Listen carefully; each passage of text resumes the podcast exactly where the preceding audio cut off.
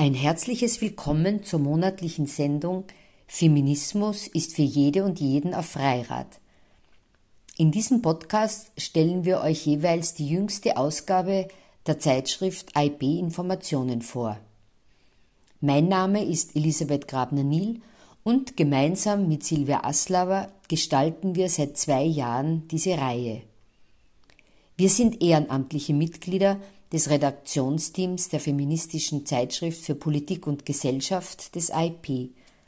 AIP, diese drei Buchstaben stehen für Arbeitskreis Emanzipation und Partnerschaft. Das ist ein frauenbewegter Verein in Innsbruck, der seit seiner Gründung 1974 viermal pro Jahr die AIP-Informationen herausgibt. Mit unserer Themenwahl für die jeweiligen Schwerpunkt geht es uns darum, Hierarchien in den Geschlechterverhältnissen aufzudecken sowie Diskriminierungen von Frauen in Wirtschaft, Politik und Gesellschaft sichtbar zu machen. Wir träumen von einer Gesellschaft, in der weibliche Lebensgestaltung in Selbstbestimmung möglich ist.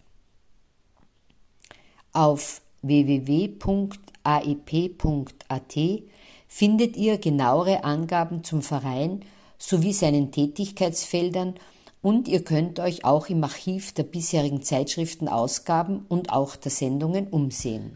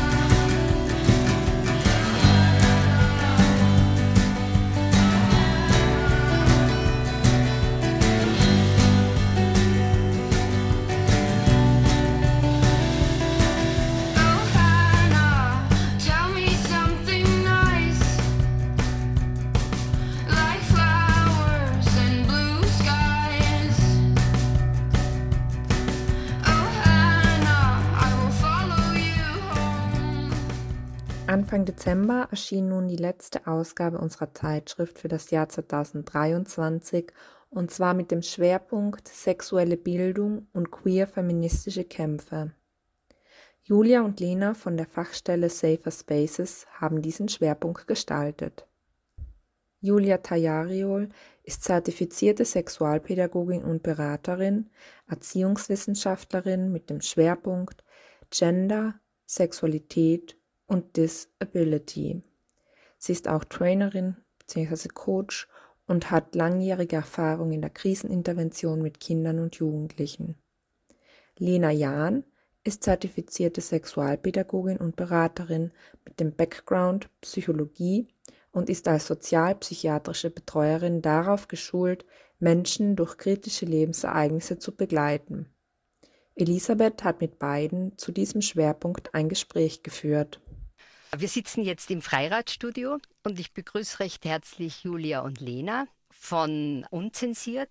Sie haben den Schwerpunkt gestaltet der AIB-Ausgabe 4 2023 und ich bedanke mich recht herzlich, dass ihr gekommen seid, in der finsteren Nacht sozusagen jetzt zu der Aufnahme.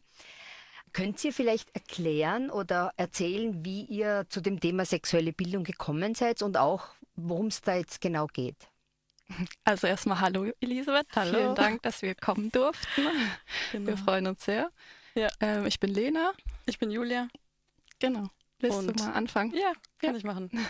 Genau, also zur Info vorab, Lena und ich haben vor ungefähr zwei Jahren das ähm, Projekt Unzensiert gegründet und am Anfang mit dem mit dem großen Wunsch, äh, sexuelle Bildung für Erwachsene anzubieten und vor allem das anzubieten, was uns so ein bisschen gefehlt hat. Aber jetzt setze ich noch ein Stück früher an. Kennengelernt haben wir uns in der Ausbildung. Wir haben gemeinsam äh, eine zweijährige gesplittete Ausbildung gemacht. Im ersten Jahr Sexualpädagogik und im zweiten Sexualberatung. Und da haben wir uns kennengelernt und immer näher zueinander gefunden.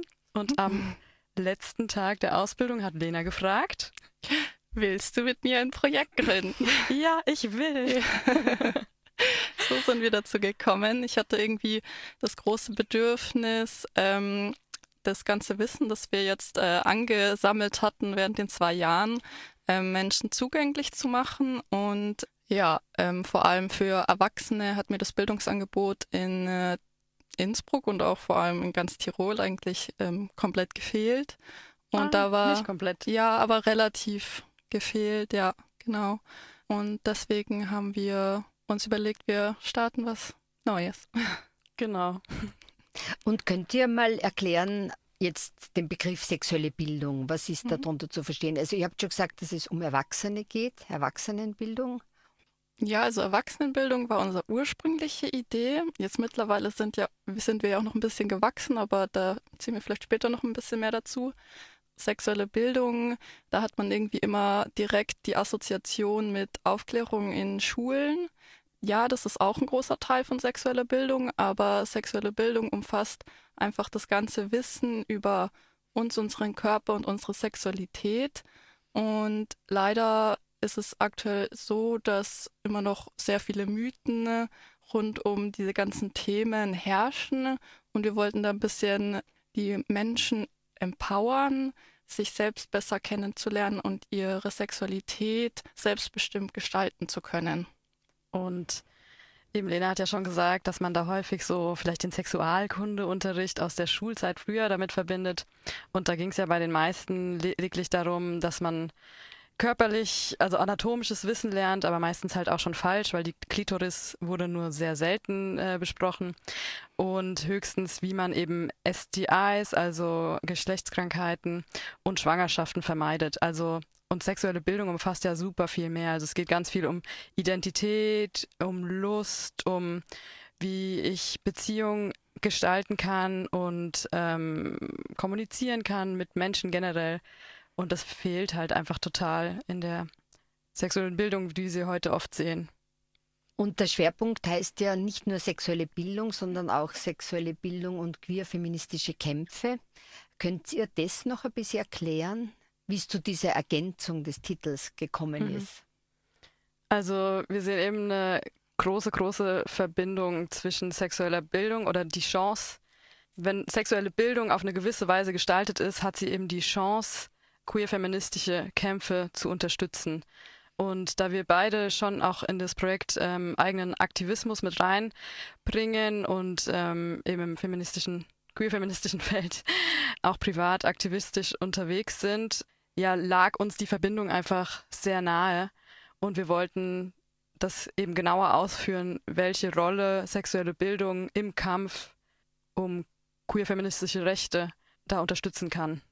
Weil ich kann mir vorstellen, so sexuelle Bildung, eben wie sie halt üblicherweise Menschen angeboten wird in Österreich oder Jugendlichen, weil ich glaube, das hört ja dann auf. Erwachsene kümmern sich kaum drum. Da ist natürlich die, die Geschlechterhierarchie ganz stark noch verankert. Und da kann ich mir vorstellen, dass ihr in euren Workshops, ich weiß ja, dass ihr Workshop macht, also ganz viel auf diese Thematik erst aufdecken müsst, weil ich glaube, das ist alles so verankert in unserem Kopf drinnen, dass wir das überhaupt nicht mitkriegen. Ja. Im Laufe von unserer Arbeit oder während wir die Workshops ja angefangen haben zu machen, ist uns immer wieder aufgefallen, wie nah die Parallelen sind zwischen queer-feministischen Forderungen und sexueller Bildung an sich und auch andersrum, dass quasi sexuelle Bildung auch ähm, missbraucht werden kann für ja patriarchale Gedankengüter. Und ähm, uns ist halt ein großes Anliegen, zum Beispiel ähm, Stereotype oder Rollenbilder zu hinterfragen und so, dass Menschen frei entscheiden können, welche Art und Weise sie ihre Identität oder auch ihre ähm, Beziehungen gestalten wollen. Das ist jetzt ein konkretes Beispiel, sage ich mal. Ja. Genau, und ähm, zu den Vorstellungen, die, also mit denen vielleicht die Menschen in unsere Workshops kommen, wir müssen sagen, bei diesen, also wir machen für unzensiert, machen wir überwiegend so eine Art Selbsterfahrungsworkshops für Erwachsene. Und unsere Zielgruppe ist oft schon eine Gruppe Mensch, die sich mit den Themen schon auseinandergesetzt haben, also für die das nicht komplettes Neuland ist. Das heißt, da sind viele schon ähm, haben sich mit anderen Theorien auseinandergesetzt und mit der eigenen Sexualität auch auseinandergesetzt. Das heißt, da ist vielleicht schon ein gewisses Wissen darüber da, dass die ganzen Stereotype, die Bilder, mit denen wir über Sexualität und Beziehung und Geschlecht aufwachsen, dass das gesellschaftliche und historisch geprägte Bilder sind und dass die mit der Realität einfach nicht mehr so viel zu tun haben.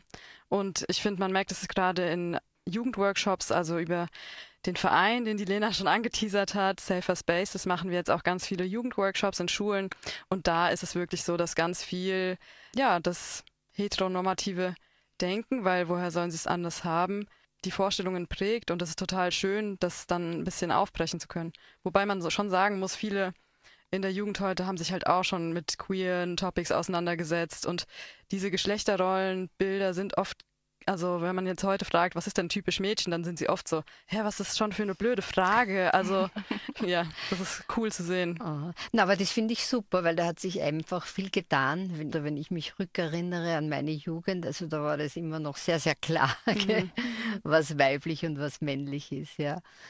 Und ihr habt jetzt schon einerseits euren Verein unzensiert angesprochen oder halt die Stelle unzensiert und dann aber auch Safer Spaces. Ja. Könnt ihr dann darüber noch genauer er äh, erzählen, was ihr da macht und in welcher Form das verankert ist? Ja, genau. Also vor zwei Jahren haben wir das Bildungsprojekt Unzensiert gegründet zusammen, die Julia und ich. Und parallel dazu haben sich auch andere KollegInnen Gedanken gemacht und teilweise schon Projekte umgesetzt. Und dann sind wir natürlich alle ins Gespräch gekommen. Viele kannten wir auch schon aus der Ausbildung und sind dann halt zu dem Schluss gekommen, es macht nur Sinn, dass, ähm, dass wir uns zusammentun und eine Fachstelle gründen, die Fachstelle für sexuelle Bildung und Gewaltprävention, Safer Spaces, damit wir erstens ähm, viel mehr Ressourcen haben und Kapazitäten und dass wir auch ein viel breiteres ähm, Angebot setzen können, weil einfach die unterschiedlichen Menschen in unserem Verein unterschiedliche Kompetenzen haben und unterschiedliche Beziehungen und Vernetzungen in der Sozialwelt in Innsbruck. Und deswegen haben wir im Mai diesen Jahres uns zu acht zusammengesetzt und dann den Verein gegründet. Und das ist die Fachstelle Safer Spaces. Genau, mhm. genau.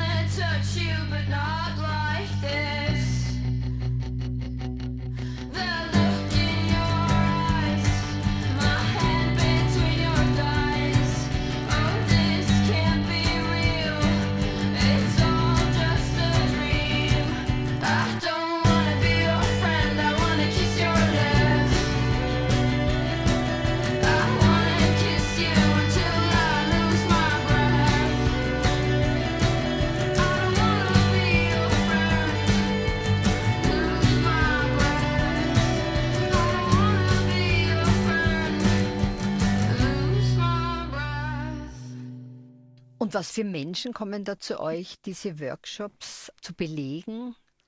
Also bei Safer Spaces haben wir wirklich alle möglichen Anfragen jetzt schon. Das ist total cool, weil wir noch gar keine offizielle Werbung gemacht haben. Ähm, es läuft bisher alles über Kontakte, die wir eben alle schon im Sozialbereich haben. Und da machen wir gerade, sind wir in einem großen Gewaltpräventionsprojekt dabei, das sich Ugoshi nennt und an Schulen eben äh, Workshops zu Selbstbehauptung anbietet und gleichzeitig übernehmen wir eben die Sensibilisierungsworkshops dazu, die sich eben mit unterschiedlichen Themen auseinandersetzen, wie Gewalt entsteht, wie sie vermieden werden kann und so weiter. Das machen wir momentan sehr viel und äh, Workshops in Jugendzentren, Fortbildungen machen wir aber auch für Fachkräfte und haben da auch schon einige Anfragen. Für Lehrkräfte bieten wir auch verschiedene Fortbildungen an. Das heißt, wir haben von jung bis alt ja, okay, das stimmt jetzt nicht ganz so. Schön wär's. Ja, aber wir haben auf jeden Fall vielseitige, also Sozialeinrichtungen fragen uns auch an, ob wir dort Sachen gestalten können, vielseitige Anfragen oder eben Anfragen von AEP zum Beispiel. Mhm. also es ist schon sehr spannend, was sich da so ergibt. Es ist sehr vielseitig und das ist eigentlich der, das Feine an der Arbeit, dass wir in unterschiedliche Bereiche schauen können und immer wieder punktuelle Impulse setzen können zum dem ganzen großen Thema der sexuellen Bildung, die eben weit über Anatomie und Kondomführerschein hinausgeht. Und wenn ihr so eine Anfrage bekommt für einen, einen Workshop, wisst ihr da schon, welche sozusagen Vorkenntnisse oder Vorerfahrungen die Zielgruppe hat? Oder habt ihr da sozusagen ein, ein Programm, wo ihr sagt, das ist jetzt für reine Anfänger unter Anführungszeichen und dann aber eben ad hoc dann umbauen müsst auf Menschen, die dann einfach schon viel mehr Vorerfahrung haben. Und eine andere Frage, die mich noch interessieren, ist, sind diese Gruppen dann immer eher so altershomogen? Weil ich kann mir vorstellen, da tauchen unterschiedliche Fragen auf, gerade im Zusammenhang mit der Gewaltprävention. Soll ich einfach mal mit der ersten Frage anfangen? Ja. Genau. Also, wenn sich ähm, Einrichtungen zum Beispiel an uns wenden oder wenn es darum geht, dass eine Schulklasse einen Workshop bekommen soll, dann ähm, holen wir halt immer, fragen wir an, wie ist der Stand, um welche Themen soll es gehen.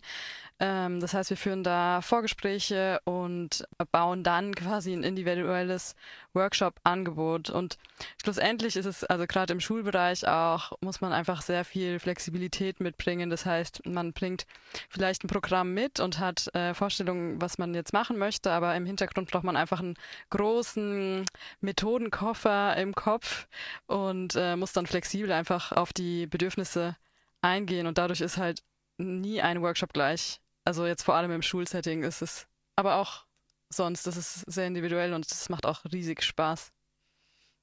Ja, das stimmt. Und ich finde auch, das ist halt unser größtes Anliegen, einfach auf die Fragen und Anliegen der jungen Menschen eingehen zu können, weil sie oft keine anderen AnsprechpartnerInnen zu solchen Fragen haben. Und gleichzeitig haben sie die Möglichkeit, mit jemandem zu sprechen, den sie danach nie wieder sehen müssen. Also anders jetzt in einem Bio-Unterricht oder so, wo man weiß, okay, die Lehrerin oder der Lehrer, die sind jeden Tag da und die bewerten mich auch und meine Leistung, können sie quasi frei von der Leber weg alle Fragen stellen, die sie haben. Und das ist eigentlich das Wichtige. Aber da war doch jetzt so mit Teenstars so ein großer, also das war letztes Jahr oder vor, vor den zwei, letzten zwei Jahren, eben dass äh, Gruppierungen, die Workshops anbieten, dass das irgendwie zertifiziert sein muss oder, oder äh, wie, wie heißt das, akkreditiert. Ja? Und da war ja auch die Diskussion, ob jetzt Teenstar hineinfällt oder nicht. Und da weiß ich eben, dass das irgendwie eine große Diskussion war, gell, was da die Kriterien sind. Und bei euch, ihr könnt an Schulen gehen. Es gibt einen kleinen Teil in dem IP-Heft, äh, den ich zu dem Thema Teenstar geschrieben habe, mhm. äh, weil es ist ein recht komplexes Thema in Österreich. 2019 ist, wurden äh, Unterlagen von dem Verein Teenstar öffentlich gemacht, die gezeigt haben, dass es nicht faktenbasierte sexuelle Bildung ist. Und ähm, es ist einfach ein christlich-fundamentalistischer Verein, der auch diese Werte vertritt. Und da kommen wir eben wieder zurück zu dem, was wir am Anfang gesagt haben, wie Queerfeminismus mit sexueller Bildung zusammenhängt. Also man kann es eben auch missbrauchen. Ne? Und ähm, die Kinder und Jugendlichen, die in diesen Aufklärungsworkshop waren, haben dann eben einfach ganz viele Falschinformationen bekommen. Und daraufhin hat sich natürlich die Regierung ein paar Sachen überlegt, unter anderem das Akkreditierungsverfahren. Das ist leider immer noch gerade nicht so richtig in der Umsetzung. Also es gibt schon eine Akkreditierungswebsite, die ist allerdings einfach nur leer und man kann sich auch leider noch nicht akkreditieren. Ja, wir sind mal gespannt, was die Bildungsdirektion sich jetzt für nächstes Jahr überlegt. Aber Lehrpersonen können an euch herantreten und sagen, sie möchten gern für ihre Klasse dieses Workshop, äh, was auch nicht buchen. Oft sind es über dieses Projekt, wovon wir eben gesprochen haben, mhm. Ogoshi, da konnten sich die Schulen bei dem Ogoshi-Projekt anmelden, beziehungsweise auch einzelne Klassen. Und sonst ist es oft so, dass zum Beispiel DirektorInnen ähm, uns anfragen oder einzelne Klassen können das schon auch sein, ja, oft haben die Schulen halt leider nicht genug Geld. Also das heißt, es ist oft so, dass viele Schulen das einfach gar nicht anbieten können. Dann müssen Lehrkräfte, weil es ist ja im Lehrplan festgelegt, dass sexuelle Bilder stattfinden. Das ist muss. ja durchgängiges Unterrichtsprinzip genau. eigentlich. Und ja. es ist halt mhm. oft schwierig, weil Lehrpersonen das ja einfach nicht gelernt haben oder viele Lehrpersonen das nicht gelernt haben. Und es stellt auch eine große Herausforderung dar, als Lehrkraft da plötzlich zu switchen und total über Sexualität zu sprechen. Ähm, das ist ja nicht nur für die Jugendlichen weird. ähm, aber deswegen bieten wir zum Beispiel auch gerne Schulungen für Lehrkräfte an. Und da ist auch das mhm. Coole, dass das eben über die, dass das finanziert werden kann über die LehrerInnen Gesundheit. Das heißt, wenn hier jetzt gerade Schulen zuhören und Interesse an Fortbildungen für ihre Lehrkräfte haben, das ist relativ unkompliziert möglich. Mhm.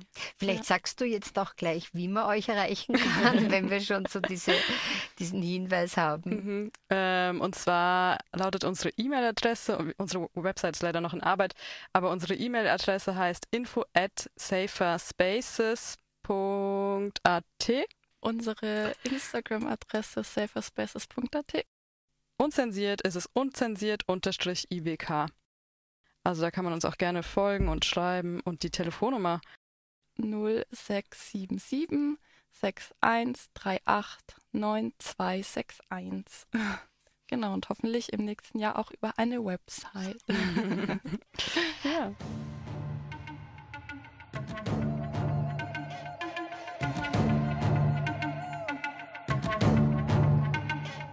No para cubrir al que abusa. Aquí llegó para molestarte esta intrusa. Todas las que mataste hoy son mi musa. Yo voy a aclararte esas ideas confusas, mente obtusa. ¿Qué importa si llevaba escote o blusa?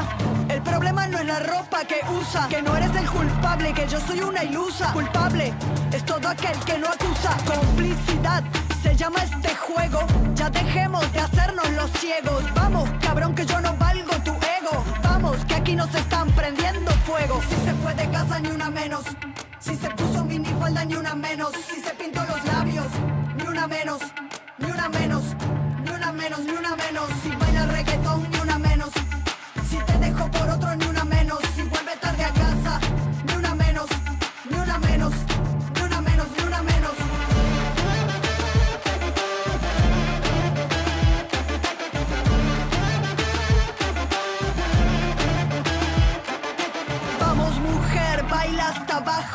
Menea con esa pollera de tajo. Ponte si quieres una tanga debajo. Haz con tu cuerpo lo que quieras, que carajos.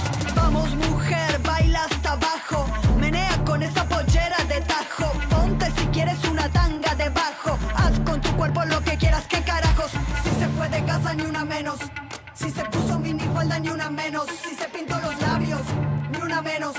Ni una menos. Ni una menos, ni una menos. Si baila reggaetón,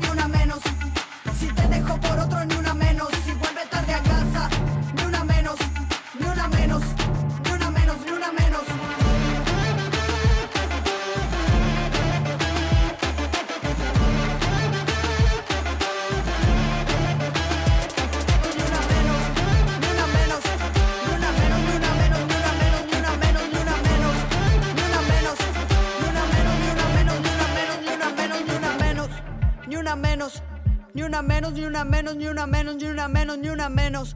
Ni una menos, ni una menos, cabrón, ni una menos.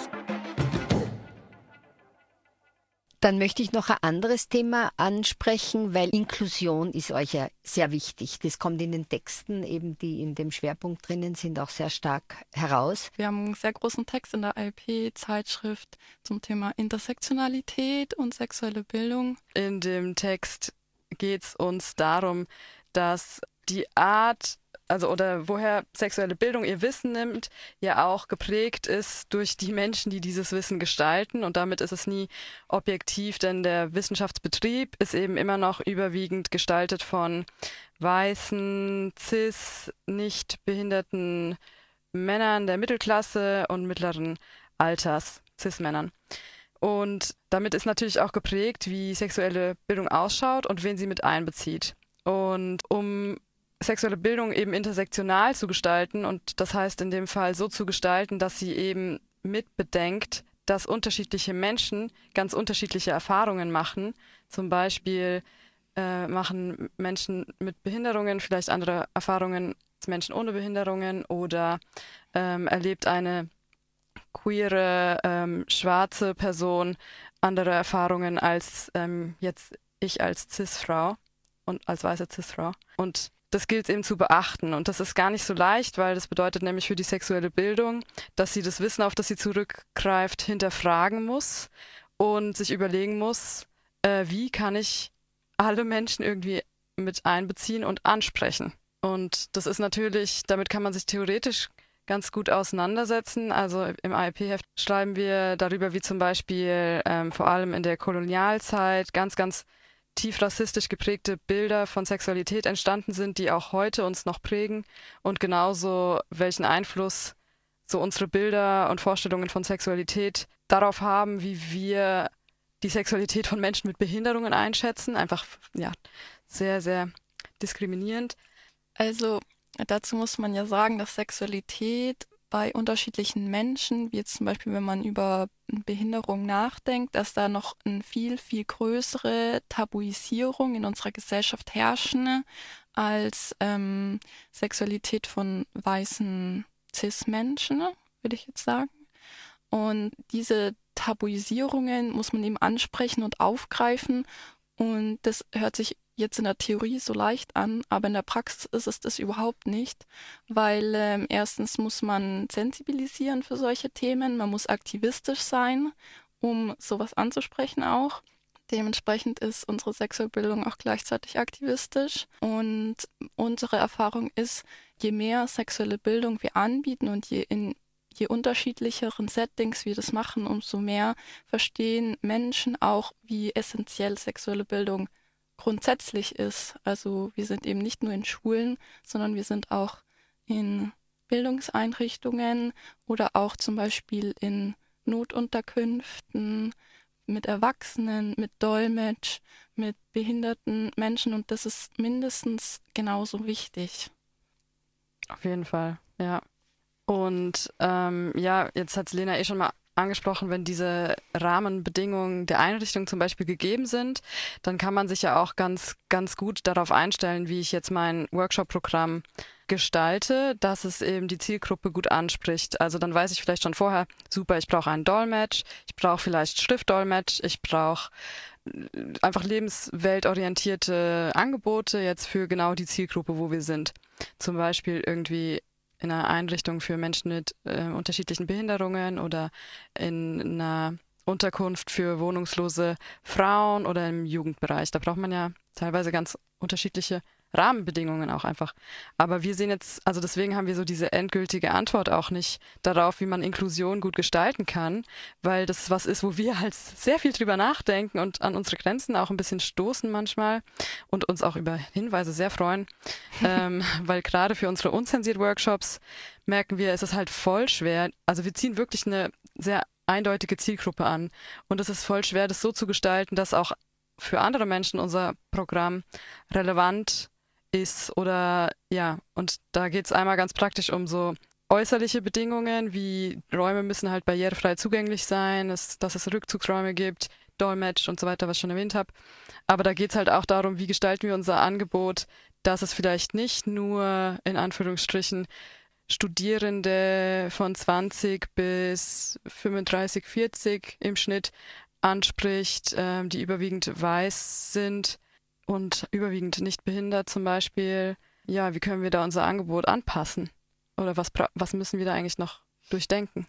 Und da, schlägt sich ja auch der Kreis oder da schlägt sich das zu, hin zur Finanzierung hauptsächlich, weil ähm, wir den zwei Jahren, in denen wir die unzensiert Workshops gemacht haben, haben wir eigentlich mehr ehrenamtlich gearbeitet als alles andere. Ja, jetzt auch noch viel. Ja, jetzt äh, immer noch. Ja. Aber jetzt haben wir zumindest den Verein im Hintergrund, über den wir Förderungen beantragen können. Und da ist aber halt schon noch die Frage, was, was wird gefördert oder was wird als förderungswürdig angesehen und was nicht. Und ich mhm. denke mal, viel von dem wir machen, das wird nicht als förderungswürdig angesehen, mhm. leider. Ja, aber ich hoffe, dass die Herausgabe der AIB-Zeitschrift jetzt wenigstens ein materielles Werbeinstrument mhm. ist, weil ich denke mal, da erreicht man doch alle Abonnenten und Abonnentinnen der Hefte, der AIB-Informationen und dann eben jetzt auch die Sendung auf Freirad. Ja. Ja, weil die ist ja nicht nur sagen, einmal anhörbar, wenn man gerade äh, zufällig vorm Radio sitzt, sondern die kann man auch dann nachhören. Das ist als Podcast. Die könnt ihr auch auf der Homepage dann einbringen. Mhm. Und das ist eben dann auch auf der Homepage vom AIB praktisch immer nachzuhören. Gell? Und die kann man eben auch verschicken und Werbung machen damit. Ja.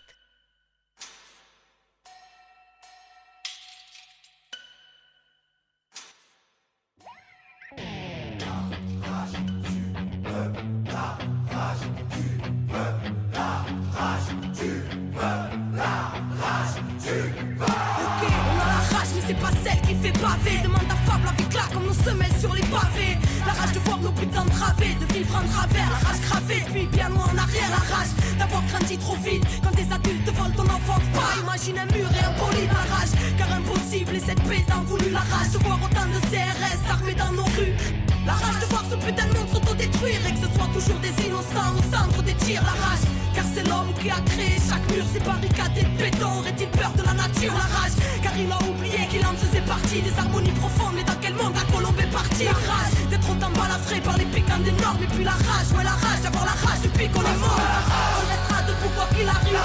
D'aller jusqu'au bout et là où veut bien nous mener la vie. On pourra plus taire ni s'asseoir. Dorénavant, on tiendra prêt parce qu'on a la rage, le cœur et la foi.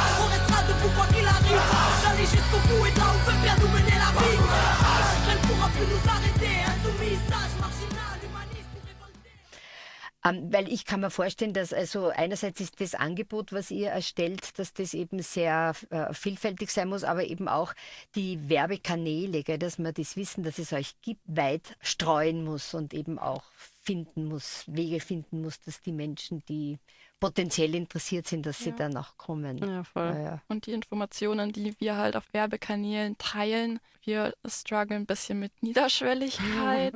Ja, vor das allem unzensiert, ja. Ja, genau. Ja. Genau, genau. Das genau. ist uns schon noch ein Anliegen und gleichzeitig mhm. eine große Schwierigkeit, mhm. einfach um differenziert genug sein zu können, auch in der eigenen Sprache mhm. und in der Ausdrucksweise, die wir haben, ist es dann oft nicht mehr niederschwellig und spricht halt dadurch auch dann Menschen einfach nicht an. Mhm. Ja, das ist ja auch wieder eine Frage des Geldes. Also die unzensiert Workshops haben wir jetzt eh, also wenn man das vergleicht mit anderen Angeboten, dann sind wir einfach, und wie viel Arbeit das ist, dann sind, bieten wir unsere Arbeit für wirklich viel zu wenig Geld an und haben aber gleichzeitig das Anliegen, dass Menschen sich das eben leisten können. Und auch wenn diese Teilnahmegebühr oft nicht entlohnt, was für eine Arbeit dahinter steckt, ist sie für viele, viele Menschen einfach zu hoch. Und es wäre halt voll wichtig, wenn wir zum Beispiel Angebot kostenlos anbieten könnten, weil sexuelle Bildung sollte allen zur Verfügung stehen. Na, und ich finde, es ist auch ein ganz wesentlicher Aktivismus gegen die patriarchalen Strukturen, die eben gerade in der Sexualität oder in der sexuellen Bildung oder im sexuellen Wissen auch ganz stark hinein und ihr habt es ja schon angesprochen, also Gewalt spielt da ganz starke Rolle gell, mit Gewaltprävention. Also ich glaube, das ist ja gerade so ein intimer Bereich, wo es sehr schwierig ist, aus diesen patriarchalen Zurichtungen herauszukommen. Stimmt. Gewaltprävention ist ein ganz, ganz großes Thema, das wir haben. Man muss sagen, manchmal ein bisschen leider, weil ähm, mit Gewaltprävention bekommen wir am meisten die, den Fuß in den Tür bei ähm, Bildungseinrichtungen, dabei ist äh, sexuelle Bildung eigentlich viel, viel mehr als Gewalt. Sexuelle Bildung ist immer gleichzeitig Gewaltprävention, weil immer wenn man Dinge anspricht oder Dinge besprechbar macht, ist es Gewaltprävention. Und gleichzeitig wird aber der Wunsch von Einrichtungen einfach sehr stark auf diesen, diesen Aspekt Gewaltprävention gelegt und diese ganzen, dieser ganze Aspekt von einem lustvollen Zugang zum eigenen Körper zum Beispiel wird dann immer eher, eher ähm, hinten runtergeworfen, was ein bisschen schade ist. Aber ich hoffe, es wird sich im Laufe unserer Arbeit noch ändern. Mhm. Also ich finde, das ist ja genau äh, frauenpolitisch so dieses große Problem. Gell? Das für Gewaltprävention sind ja jetzt auch gerade wieder die Gelder erhöht worden und da ist die aktuelle Frauenministerin zugänglich dafür gell, obwohl das auch lang gedauert hat. Aber so feministische Bildung, gell, das sehen wir auch im AIB, so diese Ausstellung, diese Felo, Feminism Loaded oder eben auch die Zeitschrift oder so. Also da, wo es wirklich um, um, um sozusagen eine Alphabetisierung, eine feministische Alphabetisierung geht. Also da gibt es, das ist ganz viel Ehrenamt und eben reines Engagement und von Einzelpersonen, wie weit sie sich da hineinbegeben und dann wie weit sie eben auch Werbung machen dafür und das bekannt machen. Während Gewaltprävention, da gibt es ja Gelder ja. momentan. Eben, aber dann auch äh, sehr geschlechtsbezogen, sage ich mal. Also jetzt wird ja schon auch viel in Männerberatung gesteckt ähm, und auch eben ja, hoffentlich dann in den Schutz von äh, Frauen. Aber sobald es dann zum Beispiel um Flinterpersonen geht, also Flinter heißt, ähm, dass es eben nicht nur Frauen sind, die angesprochen werden, sondern auch äh, Lesben, Interpersonen, nicht-binäre Transpersonen und asexuelle, aromantische oder Agenda-Personen, wobei der Begriff A noch für weitere Sachen stehen kann. Das heißt, äh, wir bewegen uns da auch viel fernab von der ja, Zweigeschlechtlichkeit und von diesen heteronormativen Stereotypen und Bildern. Und wenn es da dann schon geht um Förderungen oder Gewaltprävention in die Richtung, wo es halt genau darum geht, Wissen zu schaffen über Queer-Sein und so weiter, ja, da sieht es halt noch viel, viel schlechter aus. Also da macht in Innsbruck ja ganz viel das Queere Chaos-Kollektiv und das ist, also jetzt hatten sie mal eine Förderung glaube ich, für ein Projekt. Ja, aber, aber die machen trotzdem ehrenamtlich gearbeitet. Ja, eben. Also das ist, die machen das allermeiste ehrenamtlich und das ist ein Wahnsinn, was, was die mhm. alles auf die mhm. Beine stellen und dass das nicht bezahlt ist, ist wirklich wild. Und das bedeutet halt auch, dass solche Arbeiten, ehrenamtliche Arbeiten, können nur von Menschen gemacht werden, die so einen sozioökonomischen Status haben, die halt das erlaubt, dass man auch noch freie Zeit zum Arbeiten benutzt. Und mhm. dadurch ähm, ist ja das Wissen oder das vermittelt wird, dann auch äh, in einer gewissen Hinsicht geprägt. Ja, das nochmal zum Thema Intersektionalität. Ja, ja, genau. Oder die Menschen brennen sich halt im Aktivismus total aus. aus. Das ist genau. ja auch ein genau. ja, bekanntes genau. Phänomen. Genau, das ist uns vertraut. Ja. Gibt es sonst noch was, was ihr gern da deponieren wollt? Naja, was natürlich immer, was wir jetzt eigentlich schon angeschnitten haben mit der ehrenamtlichen Arbeit, ist halt auch die Frage nach dem Lohn. Wenn weiterhin diese Arbeit immer von Ehrenamtlichen übernommen wird, dann sieht die Regierung auch kein Problem darin ähm, oder ein Problem darin, das zu fördern, also weil die Arbeit wird ja gemacht. Aber das ist ja im Sozialbereich immer so die Frage, es gibt die Option, ich mache die Arbeit und brenne mich vielleicht damit aus. Und andererseits gibt es die Option, ich mache die Arbeit nicht, nicht. Und vielleicht bleibt diese Info einfach, wird einfach nicht rausgetragen. Und das ist ja wenn man eben so ein bisschen aktivistisches Herz hat, auch keine Option. Also das ist, glaube ich, ein Thema, über das man noch lang und breit und viel sprechen kann. Ja, wie du sagst, gell, wir haben uns eh drüber unterhalten. Also es ist wirklich nicht die Frage, mache ich es jetzt um weniger Geld oder mehr Geld, sondern passiert die Arbeit oder passiert sie nicht. Gell? Manchmal hat man Glück, dass man irgendwo Geld auftreiben kann. Und das hängt halt schon auch sehr von den allgemeinen politischen ähm, Situationen ab. Gell? Und ja. wenn man halt eine konservative Regierung hat, dann ist natürlich überhaupt kein Interesse, so die Hierarchien in Frage zu stellen oder da halt einmal überhaupt genauer hinzuschauen, sondern da ist eh alles gut. Und es wird halt mit diesem biologischen oder natürlichen gleich einmal so vom Tisch gewischt, dass mhm. das überhaupt zu besprechen ist. Und ich denke mal, da leistet sie ja ganz viel Arbeit, gell? weil gerade so Sexualität äh, wird ja per se als das Natürliche. Gell? Das ist so. Da, da kann man gar nicht viel äh, drüber nachdenken, sondern es klappt oder es klappt nicht. ja, das ist einer der größten Mythen, Mythen überhaupt in der ja. Sexualität. Ja, ganz genau, genau. genau. Vor allem mhm. haben ja viele Menschen den Eindruck, Sexualität an sich ist einfach angeboren, mhm. was nicht so genau, ist. Genau, also es genau. ist viel ja. erlernt und mhm. Natürlich, mhm. woher nehme ich meine mhm. Vorbilder, mhm. woher ähm, beziehe ich das Wissen, das ich habe und das prägt dann auch meine Sexualität. Und wenn die Alternative zur sexuellen Bildung ist, ähm, dass Kinder und Jugendliche googeln und sich Pornografie anschauen, dann ist das schon ziemlich schlimm. Mhm. Also nicht, dass mhm. Pornografie per se schlimm ist, aber sie gehört einfach für Jugendliche in den Rahmen gesetzt und vor allem alternatives Bildungsangebot dazu gesetzt. Genau, so. ganz genau. Ja. ja. Ist das in euren äh, Workshops ein Thema? Ja. ja. Bei Jugendlichen und auch wahrscheinlich bei Erwachsenen? Mm, bei Jugendlichen auf jeden Fall. Ja. Bei Erwachsenen ist es schon oft das Wissen da, dass das halt, also bei Jugendlichen ist auch viel das Wissen da, dass es halt Filme sind, aber trotzdem nehmen sie ihre Inputs eben ja. dort her. Mhm. Bei Erwachsenen den, die Erfahrung, die ich jetzt gemacht habe, ist schon, dass da das Bewusstsein da ist, dass die Bilder uns prägen und dass das aber nicht die Realität darstellt. Aber trotzdem sagen viele in der Reflexion, dass Pornos und Mainstream-Darstellung von Beziehung und Liebe und so, äh, dass die einfach sehr das Bild geprägt haben, in einem negativen Sinne. Ja, das sind ja nicht nur Pornos, sondern schon auch ähm, romantische Komödien. Ganz genau, ja, ja, genau. Das ist ja eigentlich genau. Stalking, was da meistens passiert. Ja, also nein, ist so es ist wirklich, es ist echt schrecklich, ja, ja, genau. Und weil man sich ja mit einem Unterhaltungsfilm am Abend, wenn man sich entspannen will, dann werden genau diese Klischees aufgebraten und, mhm, und nochmal weiter hinein gedrückt. Ja, und ich muss auch sagen, bevor ich persönlich die Ausbildung zur Sexualpädagogin gemacht habe, ähm, bin ich auch sehr vielen dieser Mythen unterlegen. Ja, und ich hatte einfach auch sehr, sehr wenig Wissen. Ne? Ähm, ich habe fast gar nichts zu queeren Lebensrealitäten gelernt. Und ähm, man muss sich schon wirklich aktiv damit auseinandersetzen. Mhm. Und ich glaube, das ist auch das, was uns halt jetzt in den Erwachsenen-Workshop bei uns zensiert vor allem begegnet, dass die Menschen, die dort halt sind, dass die sich schon damit auseinandergesetzt haben, sonst wären sie gar nicht erst da. Mhm. Also. Eben auf die Idee gekommen, dass sexuelle Bildung genau. etwas ist, äh, das man anstreben kann. Ja, genau. Oder wo man vielleicht ein Manko hat. Genau. Mhm. Äh, ich danke euch vielmals, Lena und Julia. Mhm. Und äh, ich danke euch auch sehr viel äh, für die Schwerpunktgestaltung. Für uns war es eben auch sehr, sehr interessant, mhm. wie wir die Texte bekommen haben und Korrektur gelesen haben.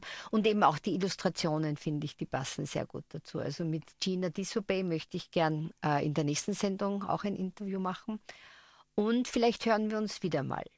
Ja, großen Dank eben auch erstmal an euch, also für diese Chance überhaupt. Uns hat es wirklich auch riesig Spaß gemacht und wie du sagst, für uns ist es ja schon auch eine Chance einfach der Sichtbarkeit und eben auch an Gina, die hat wirklich so viel Arbeit in diese Illustration gesteckt und ähm, die sind der Hammer geworden. Das ja. ist so cool. Ja. Mir gefallen sie auch richtig, richtig gut. Mhm. Aber auch an dich, Elisabeth. Ja, Vielen Dank. Eben. Du hast auch so viel Arbeit gemacht.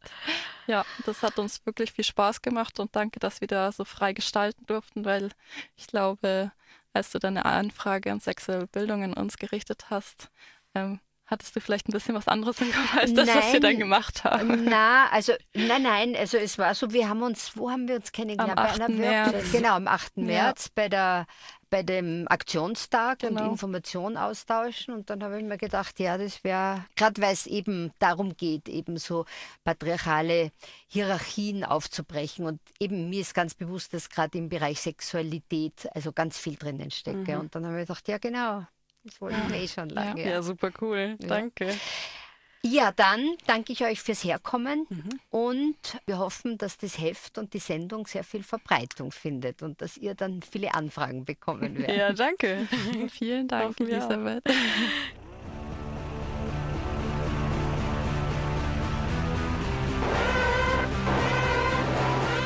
Wär's okay, wenn ich dir Blumen schenk und dich was Intimes frag? Ich frag mich, du gerne magst. Wär's okay, wenn wir was ausprobieren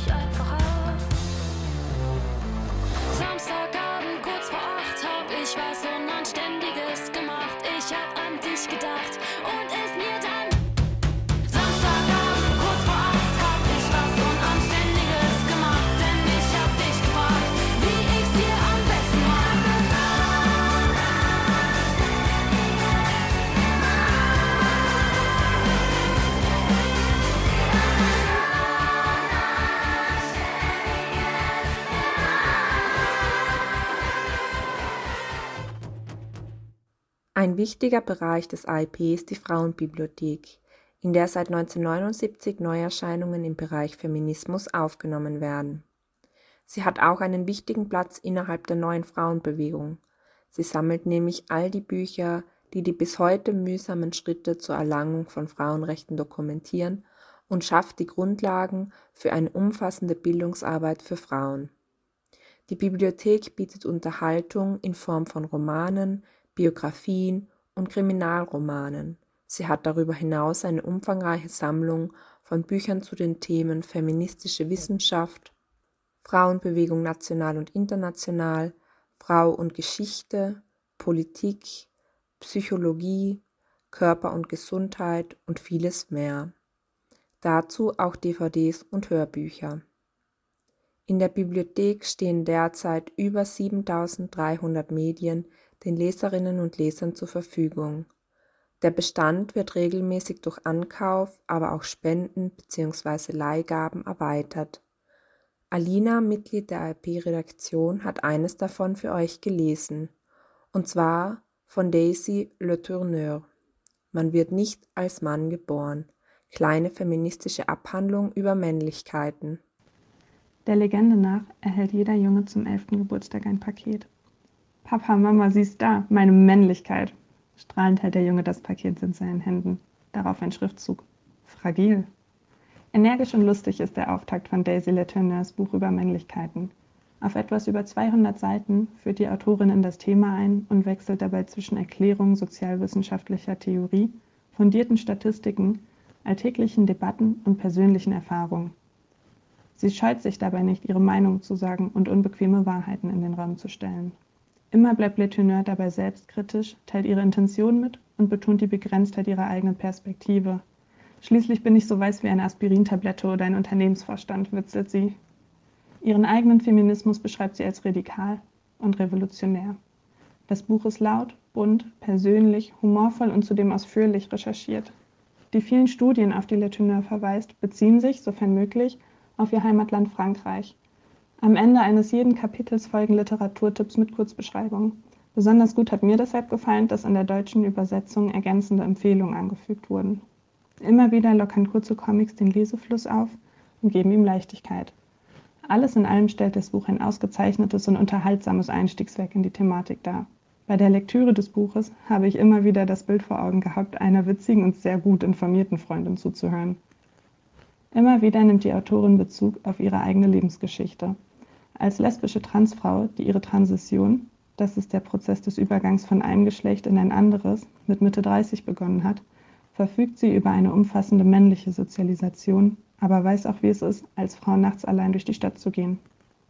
So entsteht eine besondere Perspektivenvielfalt, die sich in einem differenzierten Verständnis äußert, welches niemals entschuldigend ist, sowie einer eindeutigen Überzeugung, die mitreißt.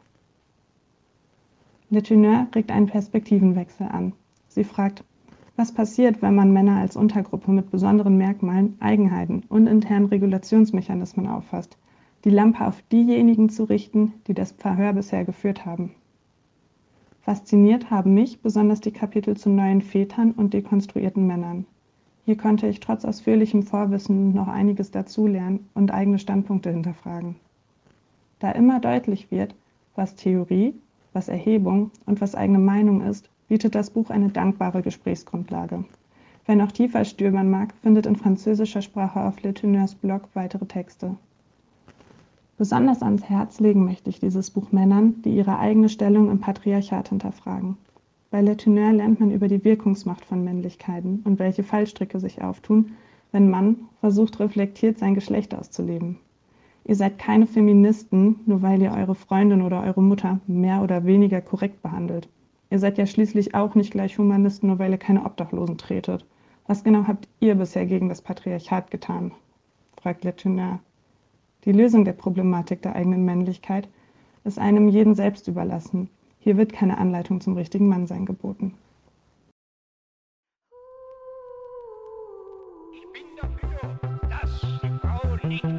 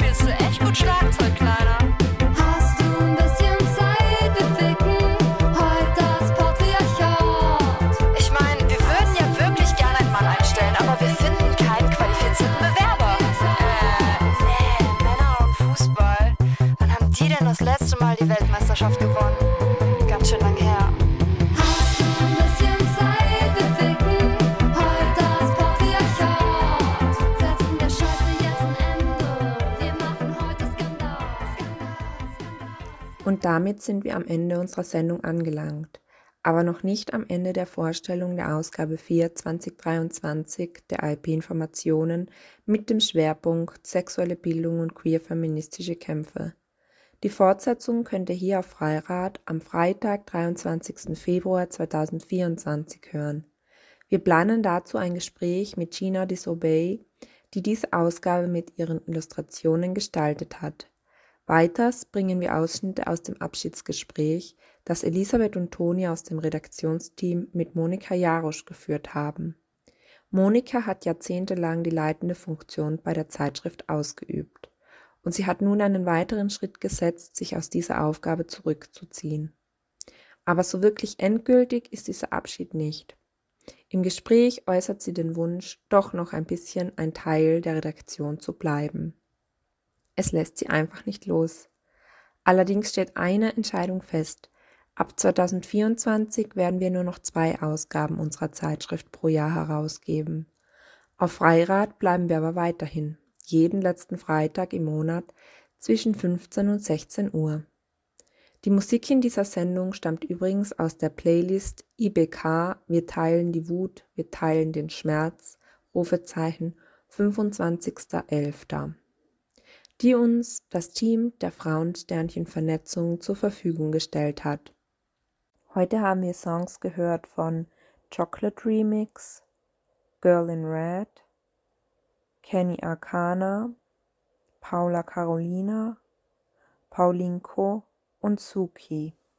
Für heute und auch für das Jahr verabschieden sich Silvia und Elisabeth und wünschen allen, dass das alte Jahr noch einige schöne und ruhige Stunden bereithält und dass das neue Jahr erfreuliche und aufbauende Ereignisse mit sich bringt. Eine gute Zeit euch.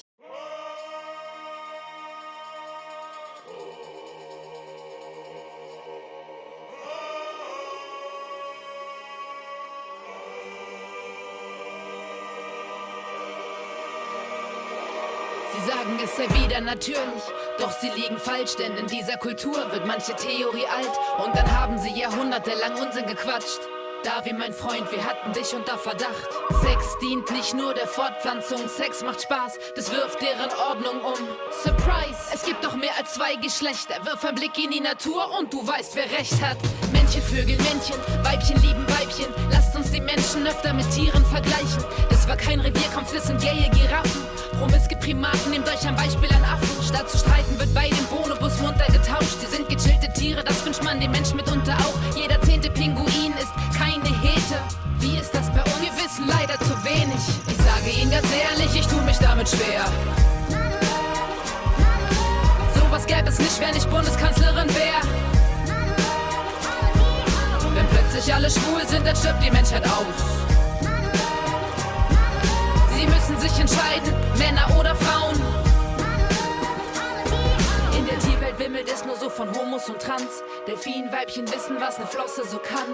Walmännchen reiben ihre Prängel, weil es schön ist. Nicht zu fassen, dass Menschen dagegen so blöd sind. Halbe Meeresgrund ist Inter oder wechselt sein Geschlecht. F2M, M2F, nicht binär, alles echt. Chromosomen sind nicht alles und Hormone im Wandel. Es gibt keine Behandlung, niemand wird doof behandelt. Sie haben One-Night-Stands oder leben monogam. Kein Tier hat im Schrank hier seine Lebenszeit vertan. Schwule Schwäne adoptieren verlassene Eier. Unterziehen die geschlüpften Babys. Albatros-Lesben geben sich nen Abend hin und leben dann als Familie mit der Partnerin. Flamingos, Störche, Geier und Möwen. Es gibt viele queere Vögel, die gern feiern und vögeln. Ich sage Ihnen ganz ehrlich, ich tu mich damit schwer. Sowas gäbe es nicht, wenn ich Bundeskanzlerin wäre. Wenn plötzlich alle schwul sind, dann stirbt die Menschheit aus. Sie müssen sich entscheiden, Männer oder Frauen.